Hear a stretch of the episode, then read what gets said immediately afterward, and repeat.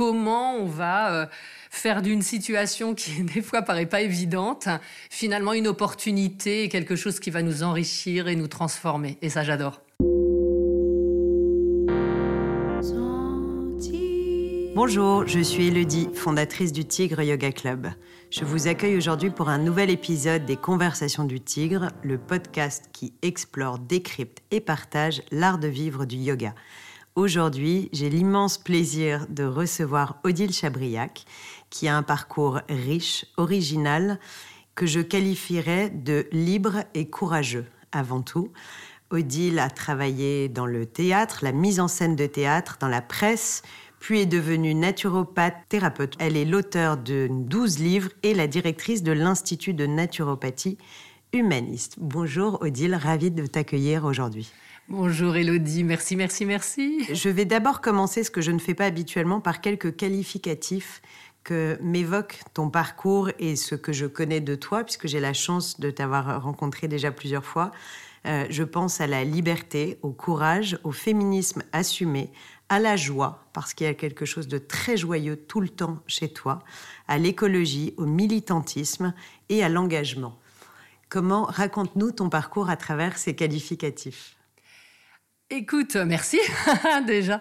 Euh, oui, alors la joie, je m'y reconnais. Après, l'intérêt pour les gens. Moi, en fait, ce qui, voilà, il y a quelque chose qui me fait vibrer, c'est de comprendre les parcours des autres. Donc là aussi, on, fait résonance, toi et moi. L'écriture, parce que je suis vraiment une amoureuse des mots, une amoureuse de l'art en général, mais vraiment, euh, je vais vibrer sur l'écriture, le cinéma, des choses comme ça. Et euh, le, magazine Kaizen m'avait euh, traité de débroussailleuse de joie de vivre. Et j'avais adoré ça. Je pense qu'un jour, je mettrai ça sur ma carte de visite. C'est ça qui m'intéresse.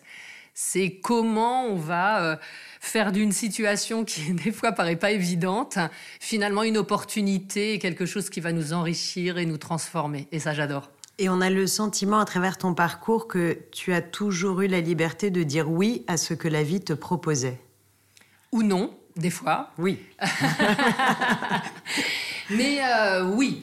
En Une indépendance d'esprit. Ah ouais, je suis. Euh, ah, j'ai un ex qui disait que j'étais ingérable, mais effectivement, je, je, fais, j'en fais qu'à ma tête.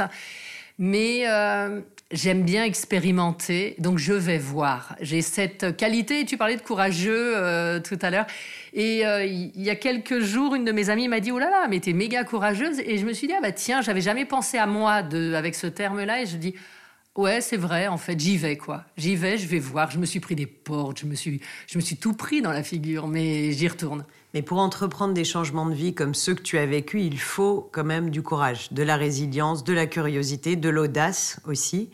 Alors, quand tu as quitté la presse, euh, tu as donc décidé de, créer cet institut de naturopathie humaniste. Je t'ai entendu dire quelque part que quand tu étais enfant, tu voulais être à la fois acupunctrice et herboriste.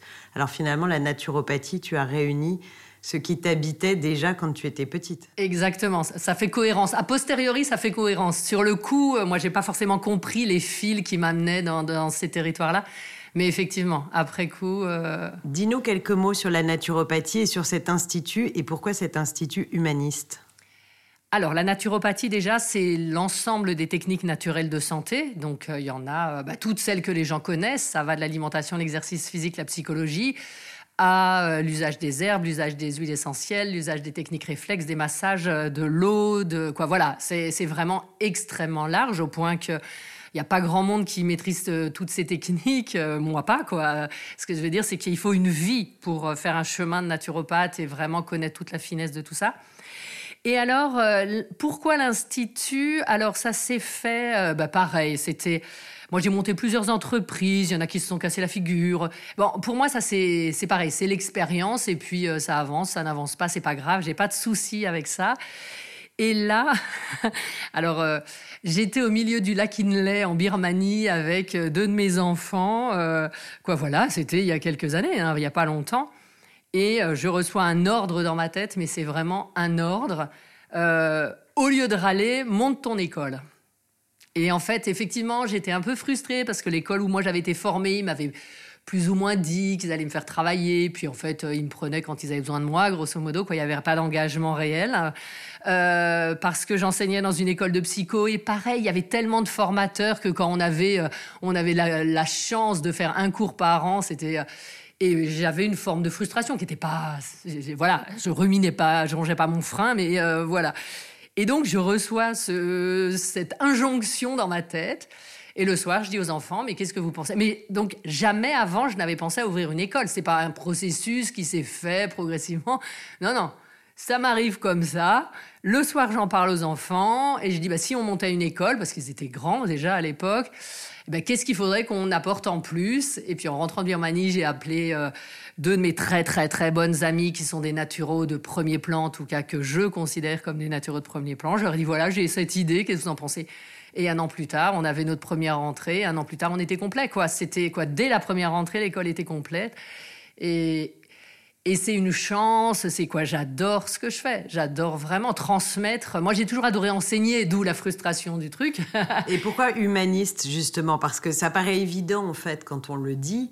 Mais j'imagine que quand tu as choisi la terminologie d'humanisme, c'est qu'il y avait un message sous-jacent versus une autre forme de naturopathie qui ne l'était pas. Ou pas qui ne l'était pas, mais qui ne mettait pas l'accent là-dessus. Euh, moi, ce que, ce que je crois que... Enfin, ce en quoi je crois, c'est vraiment une naturopathie extrêmement spécifique, personnalisée. Euh, c'est pas de proposer des programmes qui vont euh, fonctionner pour tout le monde. Voilà, il y a des écoles où on va dire aux élèves, bah, vous supprimez aux gens les produits laitiers, le café, le gluten. Bah, effectivement, tout le monde va bien dans ce genre de conditions-là. Mais sauf que c'est pas très intéressant parce que Selon moi, et je n'engage que moi, ben, il y a des gens qui vont supporter les produits laitiers. Je vois pas pourquoi euh, on déciderait que globalement, avec modération, comme tout. Mais voilà. Donc, et puis il y a quelque chose qui est de. Moi, c'est les gens qui m'intéressent. C'est ce que je disais au début.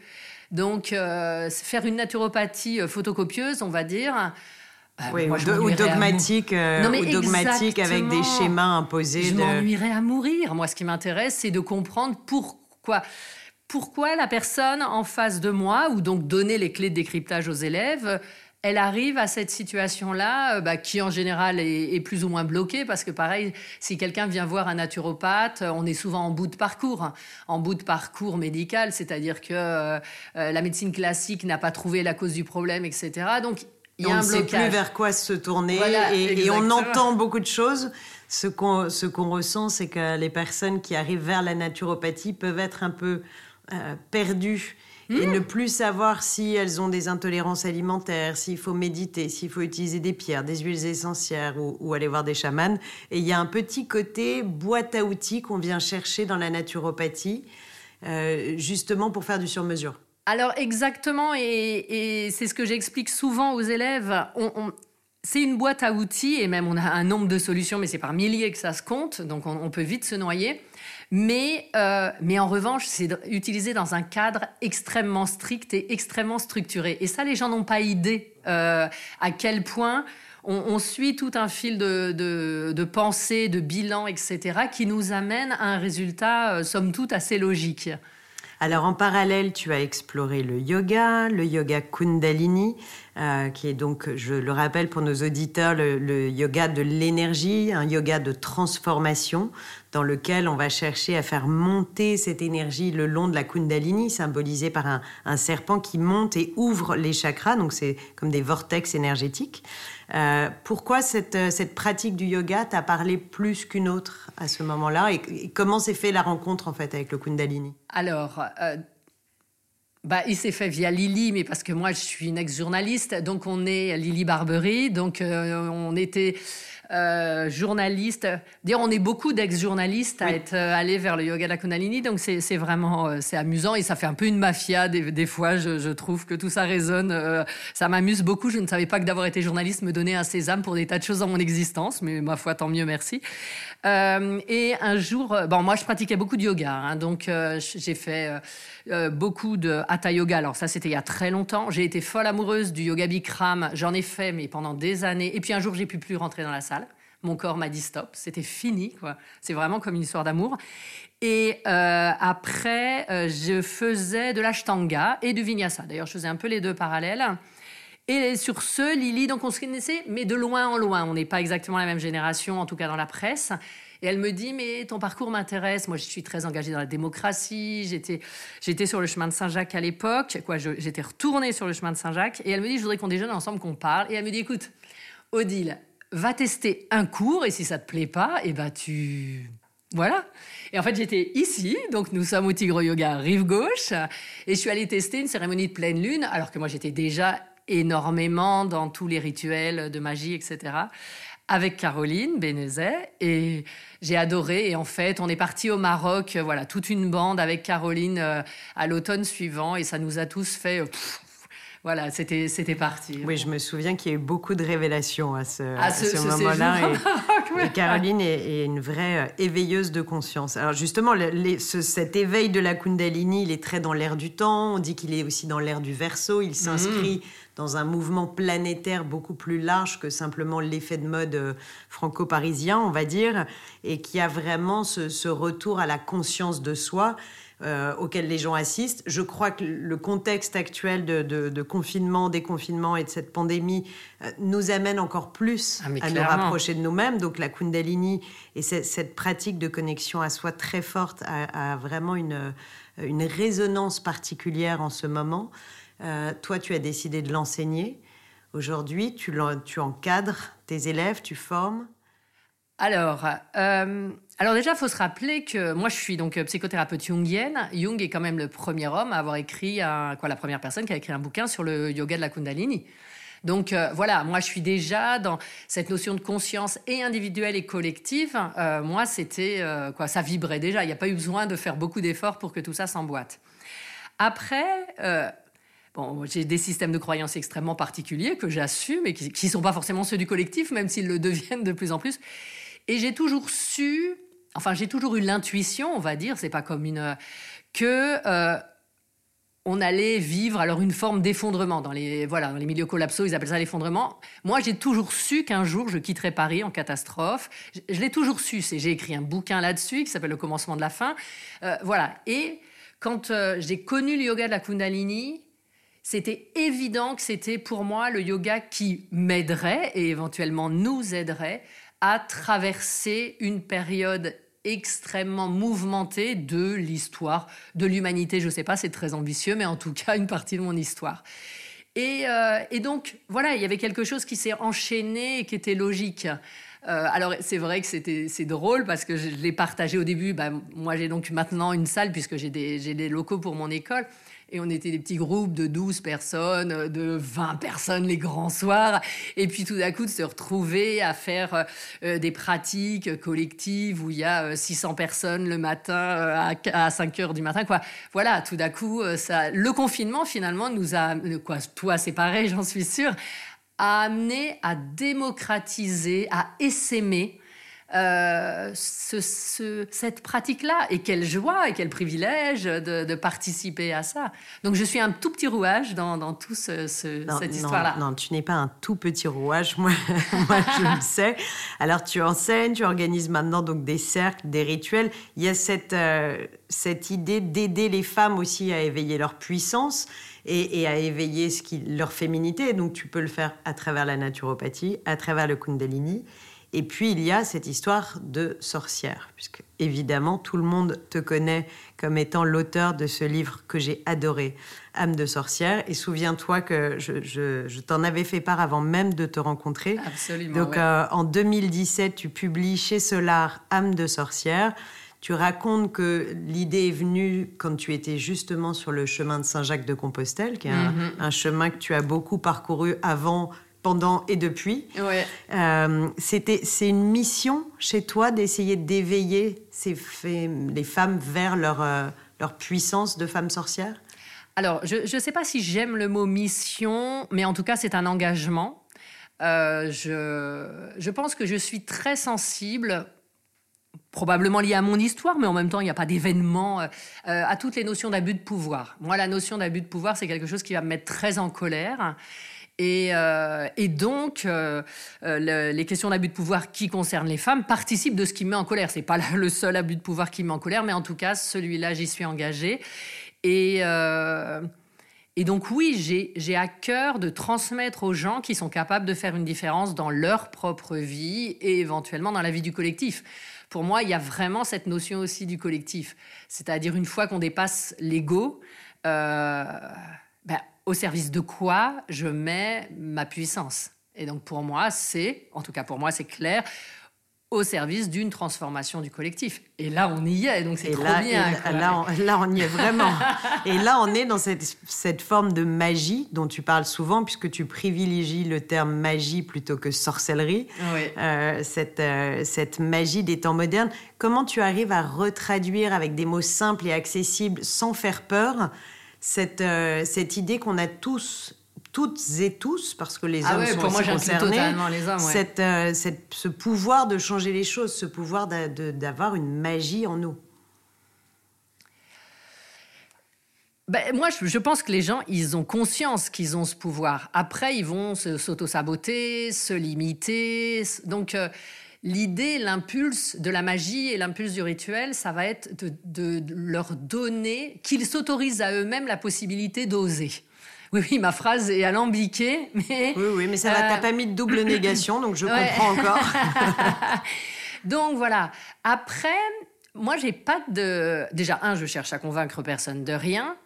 Euh, les gens, ils viennent voir, et, et après, ça résonne ou ça résonne pas pour eux. Après, il y a tout. Alors pareil, on parlait de boîtes à outils en naturo, mais des boîtes à outils en magie, il y en a pléthore. Et pareil, il y a des choses qui vont vibrer pour certaines personnes, il y a des choses, des mots qui vont pas vibrer pour d'autres. Euh, ne serait-ce, on parle des mots là, et puis on échange avec des mots. Le pouvoir absolument incroyable des mots. Le, quoi, c'est pas par hasard si on dit abracadabra. Tout ça, ça a toute une histoire, ça a toute une structure, c'est une invocation, c'est même une sonorité.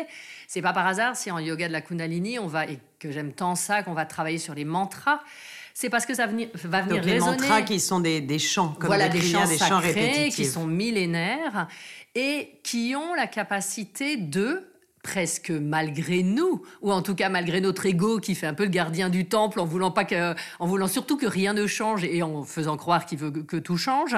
Euh, ça a la possibilité d'engendrer une transformation. Et la seule chose qu'on peut faire, c'est d'essayer c'est d'aller voir. Et c'est pour ça que moi je dis pas euh, ça c'est mieux qu'autre chose. Il y a des gens leur chemin de transformation ça va passer par ça. Il y en a d'autres ça va passer par la course à pied. Et moi tout me va. J'ai pas de problème.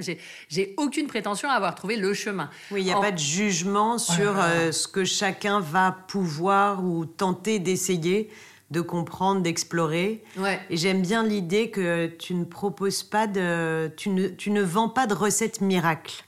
Ah euh, il n'y a pas de, il n'y a pas de. Moi aussi, d'ailleurs, si tu l'as, n'hésite pas à partager.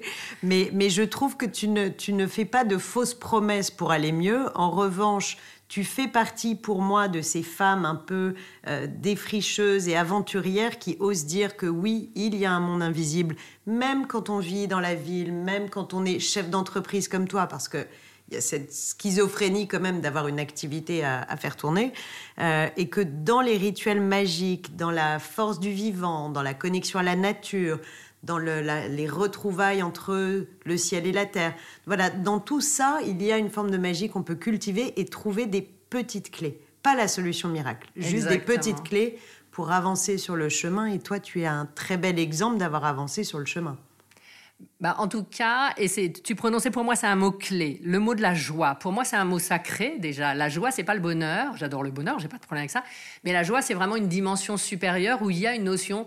C'est la connexion de la terre et du ciel. Il y a une dimension humaine, c'est-à-dire c'est mon cœur qui palpite, mais néanmoins qui est connecté à une dimension, une conscience euh, spirituelle. Et voilà. Et effectivement. Euh, la vie ne m'a pas vraiment épargné tout en étant plutôt très très gentille avec moi. Elle peut continuer comme ça, il n'y a pas de souci.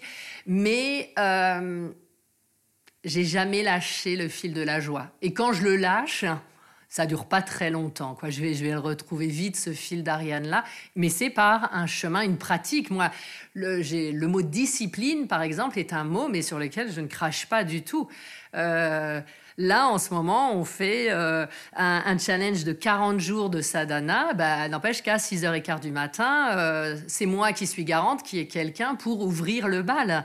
voilà, et j'adore ça. J'adore parce que ça vibre chez les autres, mais parce que je crois aussi que c'est dans un certain cadre qu'on peut euh, qu'on peut se propulser. Bien sûr, mais la notion de tapas et de discipline qu'on retrouve dans toutes les pratiques du yoga, elle est très importante et, euh, et les gens ne, perçoivent pas forcément qu'il faut avoir cette discipline aussi mm. et qu'il n'y a pas de il n'y a pas de remède miracle, on ne va pas résoudre tous les maux à travers le yoga, quelle que soit sa pratique, mais en revanche, on va créer des, des socles, des fondations très puissantes pour avancer.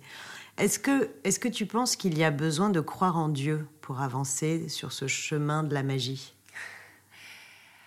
Alors pour moi, Dieu, c'est un mot d'être humain. Euh, c'est ce que notre cerveau arrive petitement à appréhender de quelque chose. Quoi. Voilà, pour moi, c'est un mot déjà limité. Donc, euh, moi, je, je, dis, je ne sais pas si je crois en Dieu, mais je sais que j'ai la foi, et c'est tout à fait différent. C'est j'ai la croyance qu'il y a des tas de choses qui me dépassent et qui nous dépassent la forme de ça, mais je n'en ai pas la moindre idée, pas la moindre hypothèse. Donc, euh, je, vais faire résonance avec la foi des autres. C'est pour ça que je pourrais pas être dans le jugement, comme tu disais. Moi, j'aime les temples, j'aime les synagogues, j'aime les mosquées, j'aime les hommes de culte, à condition qu'ils soient dans la joie, parce que s'ils commencent à me prendre la tête, ça va pas le faire non plus. Euh, non, mais voilà, moi, je veux, quoi, j'aime bien le Dalai Lama parce qu'il a la banane jusque là. J'aime le pape François parce que la plupart du temps, il a l'air heureux de vivre. Donc pour moi, le, contrat est respecté. Mais certaines personnes ont l'impression de devoir faire un choix entre la religion et la spiritualité, entre croire en Dieu et croire euh, dans les esprits, les anges, le monde invisible que, que, nous, nous explorons. Et c'est important de leur dire qu'il n'y a pas de choix. Non, moi je, quoi, moi je crois pas, en tout cas. Mais après, euh, c'est leur chemin et j'ai pas. Euh, moi, je suis pas une philosophe de tout ça. Je suis vraiment une praticienne de tout ça. Et c'est, euh, moi, j'essaye. Et après, si ça me va, je le garde. Si ça me va pas, je m'en vais. Alors, je t'ai entendu dire que tu t'intéresses au moment où la vie dérape. Ah oui. J'ai, adoré cette phrase. Mais euh, dans, les, les, dérapages, fait aussi un peu partie de notre chemin yogique. Moi qui rencontre énormément de yogis, que ce soit des élèves ou des enseignants, euh, très souvent je suis interpellée par le fait qu'il y a eu un accident de vie qui les a conduits à prendre une bifurcation et à, changer, de, à changer de vie. Est-ce que toi, il y a des dérapages que tu as regrettés ou au contraire des dérapages qui t'ont fait plus particulièrement avancer que d'autres? Alors moi, j'ai aucun regret sur des dérapages. C'est pour ça que j'arrive plus maintenant, même quand il m'arrive quelque chose de oui, ou pénible, ou euh, euh, j'aurai toujours la, double lecture en me disant bon bah ok, qu'est-ce qui va se passer derrière? Je peux être déçu, je peux être triste, et je vais pas être dans le déni de l'émotionnel associé. Donc euh, voilà, je peux être en colère, etc. Mais néanmoins, il y a une petite voix derrière. Même quand je pleure, j'ai moi qui pleure et moi qui derrière dit oh ben de toute façon quelle est l'opportunité qui est cachée derrière?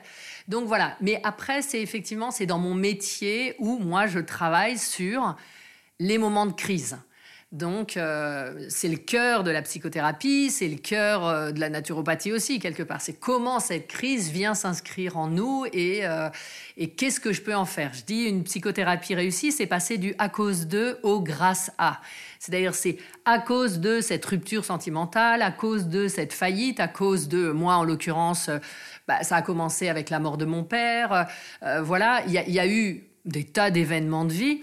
Euh, qui ont fait que j'ai été obligée de mobiliser des ressources que je n'aurais pas pensé ou, que j'avais envie de mobiliser, mais un jour peut-être on verra.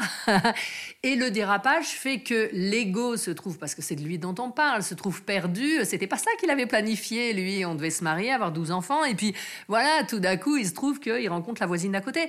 Donc, euh, mon ego étant en perdition, ça laisse une faille pour laisser passer autre chose.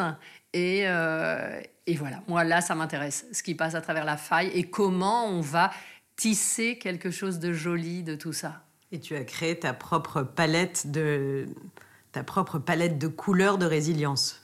Probablement, oui. Que tu partages aujourd'hui. Oui, voilà, c'est ça. Ah ben, moi, je peux dire euh, aux gens, j'ai traversé. Euh, dans le sens, et euh, moi, je travaille beaucoup sur la crise du milieu de la vie. voilà, je peux dire aux gens, je l'ai traversé. Puis moi, je fais jamais les choses en mineur, donc je l'ai traversé avec intensité. Pareil, quand cette crise a démarré, euh, je disais aux gens, et j'étais aussi en état de choc. C'est-à-dire, c'est pas parce qu'on sait que quelque chose va arriver que quand il arrive, on doit, on se le prend pas dans la figure. Euh, néanmoins, je disais aux gens, mais vous affolez pas. Une crise, il y a un début, il y a une fin. Donc on connaîtra la fin. Euh, il n'y a pas de doute. Et là, quand je vois Paris beaucoup plus allégé, et je dis pas qu'on a encore atteint la fin parce que je ne le crois pas, mais voilà, je me dis, bah tiens, on vient de passer, on, a fait le premier passage. Ok, cool, c'est comme de l'alpinisme, quoi. On a fait le premier passage, on peut euh, reprendre nos esprits, euh, récupérer un peu euh, avant le suivant. Mais cette sagesse, tu l'as construite, tu as, il y a un mélange entre une méthode Coué de dire je ne veux pas souffrir, donc tout a un côté positif, et en même temps, ah ouais, non, moi je suis pas du tout couée. ouais, c'est ça. il y a cette sagesse qui est presque un peu innée chez toi. Ou, est-ce qu'il y a eu des maîtres qui te l'ont transmise? Alors j'ai rencontré, j'ai eu la chance, je ne sais pas pourquoi d'ailleurs, j'ai, peut-être fait des choses bien dans mes vies antérieures. J'ai rencontré des très belles personnes, en tout cas qui étaient là sur la sagesse, mais c'est pas tant là que sur une forme de générosité totale. Euh, moi, j'ai plusieurs personnes qui sont toujours dans ma vie qui ont cru en moi, au-delà de moi, euh, voilà, qui étaient condamnées, quoi, condamnées. Alors que moi, je euh, pense que j'ai construit une générosité, mais que j'étais plutôt dans une, dans un milieu petit bourgeois où on fait des bonnes études, où on capitalise, quoi. Il y avait ça. Euh, et, j'ai rencontré des gens qui étaient tellement pas comme ça qu'à un moment, j'étais euh, plus ou moins obligée de lâcher ce, ce, mode de, fonctionnement-là. J'ai appris à donner. Mais, mais en revanche, je ne suis pas du tout dans la méthode Coué parce que quand je suis triste, quand je suis déçue, quand je suis en colère, je traverse. Je ne le mets pas de côté en disant c'est pas grave. Non, je peux dire, je peux vraiment, et je peux m'engueuler avec les gens, et je peux les appeler en disant tu me gaves. Et je peux... ça, ça, je suis sûre. Et tu t'attendais au succès d'âme de sorcière? Parce que, alors, pour les, personnes qui nous écoutent, qui ne l'ont pas encore lu, euh, vraiment acheter ce livre. Euh, ton livre est arrivé un peu avant celui de Mona Cholet, de mhm. Camille Sfez, donc il y a eu ce, mouvement littéraire pour rendre hommage et, retraverser l'histoire des femmes, des femmes sorcières et réveiller la puissance féminine. Et tu étais un peu la première quand même à venir réveiller tout ça. Alors, je ne sais pas si je m'attendais à, ce succès. En revanche, euh, je sais plusieurs choses. La première, c'est que, euh, et je, dois beaucoup à mon éditrice pour ça, c'est que j'ai tout donné. Dans le sens où elle m'a pas laissé tricher, grosso modo, sur une virgule. Parce que moi, c'était mon métier, l'écriture. Donc, je suis capable de passer entre les gouttes en faisant bien, en faisant pro. Et ça, elle a, elle a rien laissé passer. Quoi. J'avais trois nanas autour de moi. C'était qui m'ont, mais mot par mot, qui m'ont traqué. Donc, et, en me disant justement, on est les premières à arriver sur cette thématique-là. T'es crédible parce que justement, je suis entre deux mondes. Moi, je suis à la fois, euh, je parle à mon banquier, je paye mes impôts, quoi. Voilà, je suis quelqu'un. Et en même temps, je suis aussi dans ce monde souterrain, sous-marin, et que j'adore et que j'honore et qui est vraiment très important pour moi. Donc, elles m'ont dit, on peut pas passer à côté. Donc, il y avait ce truc de la sincérité. En même temps, je suis convaincue qu'il y a des tas de livres méga sincères qui rencontrent pas de succès. Euh, après, je pense que j'étais prête aussi, c'est-à-dire qu'il y a une mise en public qu'il faut assumer. Euh, ça, non, c'est quoi? Écrire un livre qui s'appelle Âme de sorcière, faut juste euh, quand même réfléchir. Quoi J'ai pas réfléchi. je suis pas sûre que. Puis en plus, les premières radios que j'ai faites, on parlait de vampires, on parlait quoi? Je comprenais même pas de quoi les gens me parlaient. C'était, c'était n'importe quoi. Donc, il y avait un amalgame de terminologie sur la sorcellerie. Complètement, complètement. C'était, c'était assez infantile, enfin peu importe. Et en revanche, et ça je l'ai senti parce que je suis très très très intuitive, moi j'avais fait une fête chez des amis pour le lancement du livre, avant le lancement du livre. Et MeToo venait de commencer. Ça avait commencé, euh, quoi, voilà, cinq jours plus tôt. Et là, j'ai dit à mon éditrice, j'ai dit, la vague va nous emporter. Et la vague nous a emportés. Et finalement, euh, ce que quoi voilà toute cette parole des femmes tout, tout d'un coup devenait euh, le pouvoir des femmes. Alors avec un grand P ça devenait audible dans un, dans un champ hyper capitaliste, hyper patriarcal et tout ça, tout d'un coup, cette dissonance collective euh, sortait en plein jour. Et ouais, je me suis dit que la vague allait nous emporter. Et cette vague de fond, justement, du pouvoir des femmes avec un grand P, tu sens qu'aujourd'hui, c'est ce qui peut nous aider? Tu es optimiste pour l'avenir? Alors, de toute façon, je suis... Euh, par nature optimiste. Mais je pense qu'on me dirait que je mourrais dans une heure, je, chercherais à en profiter et puis mourir, quoi, voilà. J'ai pas envie de mourir, j'adore la vie, mais ce sera une autre expérience à faire. Après, je pense que c'est le pouvoir du collectif et que les femmes, donc, ont leur rôle à part entière à jouer là-dedans. Et, c'est drôle parce que j'écrivais euh, au moment du confinement un livre. Et, euh, une fois de plus, j'ai dit à mon éditrice, ben, je vais pas te le rendre parce que le contexte a tellement changé que euh, là, c'est une autre histoire à raconter. Et je me posais beaucoup dans la première mouture la question mais pourquoi les femmes euh, moi je crois beaucoup à la politique au sens noble du terme pourquoi les femmes sont pas là pourquoi elles sont encore en train de dire mais je dois être à 8 heures chez moi pour préparer le dîner à mon mari euh, quoi excusez-moi non il y a un truc qui cloche mais mais sauf que la chose publique elle se passe à 8 heures le soir dans les conseils municipaux et tout ça et donc voilà, je pense qu'il y a quelque chose du féminin vraiment à inclure qui est essentiel. Et on se rend compte dans cette crise que les pays dirigés par des femmes s'en sortent plutôt mieux que les pays dirigés par des hommes. Donc c'est très il y a eu beaucoup d'articles. il y a eu bah beaucoup d'articles parce qu'on est des pragmatiques en même temps. C'est-à-dire qu'on est à la fois dans la dimension spirituelle et pragmatique. Mais après, je crois que c'est à tout le monde de s'engager, à tout le monde de s'écouter, à tout le monde de surtout pas se cliver et dire je suis une femme, je sais mieux que toi qui es un homme. Quoi. Euh, toi, tu as envie de t'engager en politique? Ça pourrait être une prochaine étape de ta vie? Ouais, je suis engagée en politique. Moi, j'ai déjà participé à un mouvement qui s'appelle Ma Voix, qui était un mouvement de, démocratie participative, donc où on, a, on avait 45 candidats aux élections euh, législatives qui étaient des candidats tirés au sort. Donc moi, je crois à la démocratie, mais au sens du peuple. Euh, je crois que tout le monde est capable, de toute façon, de faire ce qui a été fait récemment. Je pense que... bon, mais en l'occurrence, euh, je crois que c'est la place de tout le monde, mais que c'est une vraie culture, un vrai apprentissage, une vraie pédagogie, et qu'on nous l'a retiré en nous disant, bah, venez voter une fois tous les cinq ans, et puis grosso modo, on va s'occuper de ça pour vous. Donc euh, après, moi, je pense que je m'engage assez dans ce que je fais, et on verra ce que la vie me propose. Ce sera quoi la suite du chemin pour toi? Tu peux nous dévoiler des nouveaux projets, une actualité 2020-2021 ben non, je sais pas, je je sais pas. Moi, je suis aussi la rivière. Euh, je vais voir ce qui va se passer. Mais là, en ce moment, c'est plutôt un torrent qu'une rivière. Ben, voilà, c'est ça. Donc, ça va nous emporter. Euh, moi, j'aime les rencontres. J'aime. Euh, j'ai ben d'ailleurs, je l'expliquais pour l'école de Naturo, mais c'est vrai pour les livres aussi. Alors, j'étais journaliste, donc il y a une forme de cohérence à écrire un bouquin. Mais moi, le premier livre que j'ai écrit, c'est que j'ai rencontré une copine dans un ascenseur, quoi, qui m'a dit, oh, je cherche quelqu'un pour écrire un livre. Ok, je vais voir, je vais réfléchir. Et pareil, je suis dans un avion en Égypte. Euh, et euh, j'ai l'idée, le titre du livre, l'idée, je lui envoie en arrivant à l'hôtel et le lendemain, elle me dit feu vert, les éditeurs te suivent. Donc voilà, j'ai à la fois, il y a une, il y a une envie, mais après, la vie, elle m'a amené des, des tas d'endroits où j'avais pas forcément envie et, vice-versa, il y avait des endroits où j'avais envie d'aller où je suis pas allée. Quoi. Tu vois, alors je, je rebondis sur l'introduction pour euh, conclure. Tu as effectivement le courage, l'audace, la joie et la liberté.